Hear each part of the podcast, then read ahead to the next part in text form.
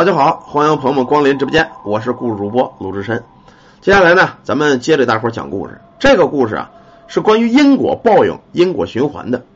这个人有时候干坏事干多了吧，早早晚晚你逃不过天理昭彰。下边呢，就是发生在清朝乾隆年间的一个事儿。说这个清朝乾隆年间呢，在这个嘉应州啊，有这么一个村儿，当时呢有这么一个石窟河，河上面啊住着一家三口。这家三口干嘛呀？划船为生，就弄一小竹棚子船来回送这个过往的客商啊。你坐一回船多少钱？用咱们现在话说，这是搞运输的啊，这是物流。当时呢，连打鱼带摆渡。这个船的主人叫张老福，六十多岁了，是个老实人。儿子呢，张红，一年前呢，哎，上这个城里头去考试去了。那个年代呀。不管家里多穷，有条件也得供出一个秀才来。万一金榜题名，就能改变一家子人所有的这个啊情况啊。他这个儿子张红呢，就是去年间呢，哎，考中了乡试的秀才，然后又赶上哎京城大考，奔了京城了。合着家里呢，就剩下他跟他媳妇儿两个人撑着小船过日子。这一年呢，盼的挺苦的，都盼着儿子回来呢，考取个功名啊，到时候能能金榜题名吧。这天傍晚啊，老两口正撑船呢，准备歇了，就觉得船帮一阵晃悠。抬头一看呢，从河边上爬在船上一个中年人。这人啊，一身黑衣服。张老福呢就问客官呢：“你要过河呀？”这人捂着胸口直喘气儿：“哎呀，老哥，我我想在你船上借宿一宿，行不行啊？”这张老福过来一看呢，哎呦，这人啊，脸上脸色煞白。大眼眶子，小眼珠，吊死鬼的眉毛，穿的呀一身黑衣裳，衣裳呢还有破破烂烂，很多刀口子，脸上都是伤，看着不像好人。身上啊，哎，还挺味儿。当时这张广福就说了，说这个那个客官呐，说我们这船呐太小啊，说你这人高马大的，船舱也小，我们两口要睡了就没有地方睡了你。说在我们船上留宿不合适。当时这男的很吃力，说了，哎呀，船家呀。我呢是过往的客商啊，实在错过了宿头，结果呢又遭了人抢劫。你看看这么着吧，你要是能让我在这船上过一宿，我呢给你二两银子。说着，这人啊从怀里掏出二两银子来，往前一递，吧嗒一声，二两银子就砸在床帮上了。这人很虚弱，拿这点银子都费劲。说实话，这个穷人呐没有见过什么钱，一看这二两银子，这够他们两口子吃饭吃一个月的了。撑一回船一般都是两钱儿、两钱儿、两文啊。这家拿二两银子，张老福一想啊，我媳妇这个身体啊也不好啊，老是腰疼这疼那疼的，也该治病了。可一呀，我儿子也不回来，我也没有钱。这二两银子呢，能抓不少药。说这个行吧，客官。但是这么着啊，我只能给你一床被子，你上床尾睡去。我们两口呢在船舱里，你看你能不能将就？这男的呀喘着气儿，哎呀，行。船尾就船尾吧，给我口水喝。当时拿了这二两银子，给这人呢弄了一壶热水，哎，船帮呢弄了一床被子，就给人盖在这儿了，将就一宿。顶到晚上啊，半夜里就听这人啊一直呻吟，哎呦呵，哎呦呵，哎呦呵，一个劲儿难受。这张老福呢，他媳妇就说：“说老公啊，你上外边看看这客官去，咱收人家二两银子，也不能不管人家，看样子是病了。”当时张老福啊，打着灯笼到了船头，一看这个男的呀，浑身发烫，一摸额头，这个热呀！可是刚要往怀里一伸，这男的手啊，嘣，过来就把张老福给抓住了。你干嘛呀？张老福说：“客官呐，你看这，我看你这病了，咱要不要就近找个大夫啊？”这会儿这人啊，说了：“不用不用，你别管我，不用找大夫啊，我在你这睡一宿就行。”人家客官说了，不让找。当然呐。这个张老福也不多心，回了船舱睡了觉了。可是啊，等到第二天早晨，想叫这个客官下船呢，太一猫啊，哎呦，可坏了！昨晚那客官呢，现在声息皆无，身子骨都硬了。两口一琢磨，可坏喽，老头子呀，收这二两银子便宜呀，这人你妈死在咱船上了，这要报了官，咱俩不得弄个杀人罪呀？这怎么办呢？你说？张老福一想啊，得了。啊，咱也别报官了，这不河边吗？干脆咱把船呐划到他妈河边去啊，划到河中心去，给扔水里得了。反正啊，咱也不认识他，他死了，入水为安就得了啊。他媳妇一想，这合适吗？甭管合适不合适，为了省点麻烦，咱俩这么大岁数了，可打不起官司。他媳妇一发愁说：“行吧，那么着吧，反正也死了。”俩人啊就开始抬这个男的，这不抬还好，一看这男的个儿挺高挺瘦，按说呀没有多沉，可周了一下，俩人没周起来，又周第二下，好容易把胳膊腿抬起来了，往前走了没有三步，扑通一声，这人太沉了，又给撂在床帮上了。这不撂啊，还则罢了，刚往这船帮上一撂，就听这个人怀里稀里哗啦，并叭，有人说什么音儿啊？两口子低头一看呢，从这男的怀里叮咣五四掉了一大堆银元宝来。哎呦妈呀，足足有二三百两啊！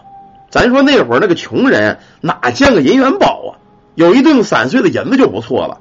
这一大堆元宝全掉在床帮上，老两口一看，哎呦，这家伙带一猫，身上还一把刀子。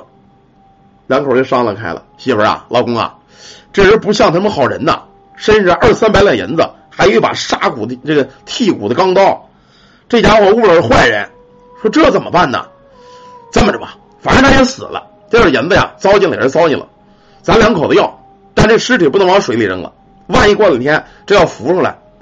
他媳妇这会儿想了会儿，哎，老头子这么着吧，我跟你说啊，这尸体啊，咱不往水里扔了，后山上有一座河神庙，河神庙后身啊有一口旧棺材，咱不行啊。把它塞那旧棺材里头，反正这棺材年头也多了，一般也没人打开啊，咱扔那里得了。老头一想说行吧，那地儿没人去啊，咱就给他扔棺材里，就算当入土为安了，塞里得了。老两口子当天晚上趁着夜色，把这拿大麻袋一装啊，找了个小独轮车，就给扔在车上了，叽里咕噜就给推到山上去了。这座山上啊，有这么一座河神庙，河神庙是干嘛的呀？为了镇压水妖的。建造年头啊，已经很久了，庙宇凋零啊，荒村破败，很久都没人来了。在这个后边呢，不知道什么时候啊，放了一口棺材。这老两口呢看见过，这棺材呀也没有什么土啊，虽然说年头看着不少，但是很干净。到这之后，张老福一用力，嘎嘣一声，把这棺材帮啊给推开了。一推开可坏了，里边啊一股子刺鼻的臭味在这棺材里边竟然装着一只死山羊。这个臭味啊，从这死山羊身上发出来的。接着，张老福把这死山羊给清了，让他媳妇儿啊，哎，赶紧把这尸体给捞过来。他的意思呢，找个东西把这底下啊给扒拉干净了，好把这尸体给扔进去。可这不扒拉还则罢了，这一扒拉，哎呦妈呀！张老福吓得合不拢嘴了。怎么回事啊？这棺材底下啊有这么一层稻草，他的意思呢是把稻草给扒开，好把尸体扔进去。可这一扒这稻草啊，金光耀眼呐！再看这棺材里，下边这个底儿相当的深，底儿上全是什么呀？金银珠宝！哎呦妈呀！这口棺材里基本上塞了半棺材，全是金银细软啊，也金钗子、金镯子、玉镯子啊，玛瑙翡翠一棺材。这会儿啊，这老两口子看了看，眼珠子都花了。老头子、老婆子，这老天爷开眼呐！干草底下这全是金银的。何该咱们两口子发财呀！当时啊，又是阿弥陀佛、无量天尊，一个劲儿的上地念啊。念完之后啊，怎么办呢？张老福说了：“这么着吧，这尸体啊，咱倒出来，这不是有个大麻袋吗？咱把金银珠宝全装走，尸体啊，还给他塞棺材里了，就这么干。”老两口上来，嘁哩咔嚓啊，把这金银珠宝全扔在这大口子里了。这尸体又给塞在棺材里，棺材盖盖上。老两口呢，拿独轮车推着麻袋又回了船上了。到了船之后，把这金银珠宝啊全放在船底下暗格上了，一分没敢花。咱说实话，这老两口啊是普通的这个老实人啊，他不是那个杀人越货的土匪，得了这么一大笔横财，老两口心里倒添了堵了。哎呀，一家三代都花不完。可是呢，俩人有了心病了，人就这样，不做亏心事不怕鬼叫门。你要干点坏事啊，这种老实人他心里受不得。当时啊，特别怕，一遇见这个衙门衙役在这过，浑身直哆嗦啊！一看见个官兵啊，俩腿直抖了。这天呢，打河边正打鱼呢，咵咵咵过了一帮官兵，押着几个犯人，气势汹汹，直奔了河神庙。在那闹腾了大半天，这才走。后来啊，张老福坐不住了，到城里啊去打听去了。一打听啊，才知道那队的官兵是从京城来的，奉旨办案。官府呢破获了一起谋财害命的大案子，除了这个土匪的匪首漏网，其他的盗匪尽量全部都抓住了。盗匪们招供出啊，所有赃物藏在河神庙后那破棺材里头。官兵呢押着这帮盗匪来取赃物来了。可是找到棺材之后啊，才发现那土匪头子在棺材里躺着呢，已经死了。可是宝贝一件没有。至于这个头子为什么在棺材里头，谁也不知道。张老福到这会儿终于想明白了，那天上他船呢，死的船上这个人就是这帮土匪的头，身上伤是那个官兵搏斗留下的，金银珠宝是从京城抢来的。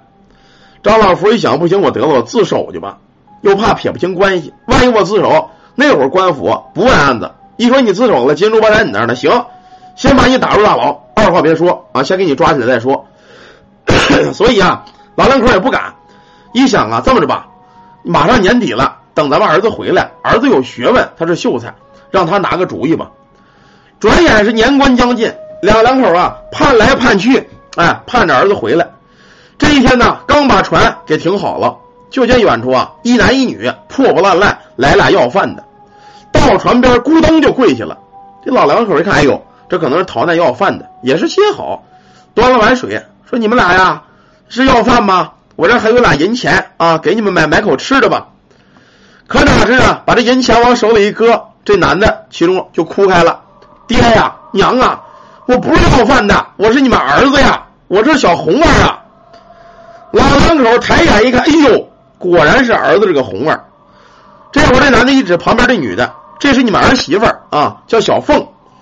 儿子儿媳妇回来了，老两口这才高兴，赶紧的把这儿子儿媳妇给弄在船上。做了点吃喝，换了换衣服，一家子呀坐在这唠闲嗑。这会儿呢，他儿子才说：“说爹呀，娘啊，我这个进城啊，本来是赶考去了，可赶上倒霉，到了京城啊，结果住店一场大病，病在酒店里边了。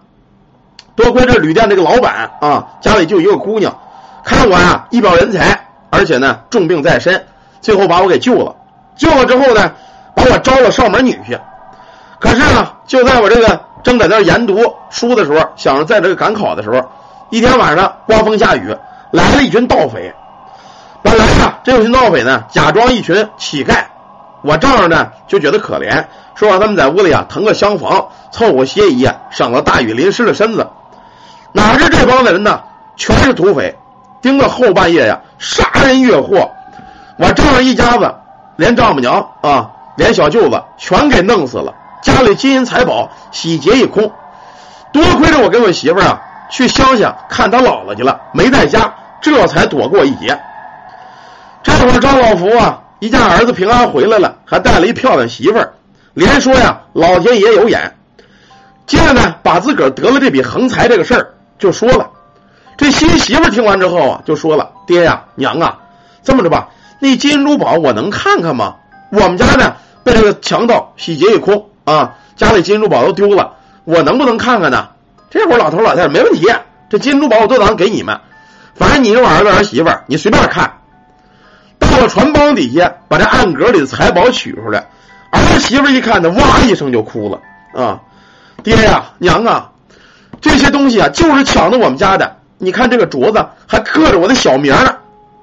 俩人翻过来一看，果然其中一个镯子镯子这个内壁上。刻着呢啊，小凤，原来这群盗匪抢的就是林小凤家的这财宝，可是啊，这群盗匪万万是没想到，忙了一场杀人越货，最后全落个死无葬身之地。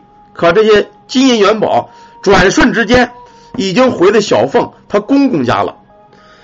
哎呀，真是说老天爷长了眼呐，费尽心思丢了性命，这财宝却早已经等待着物归原主了。好吧，感谢大家，感谢朋友们啊！一个清朝的一个奇怪的一个故事啊，咱们讲到这儿，谢谢大家。喜欢听故事朋友们呢，想进群的可以加咱们助理的微信 yy 三零五二九八。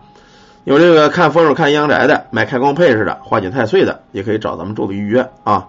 感谢大家，感谢朋友们，咱们歇会儿呢，一会儿接着讲下一个。呃。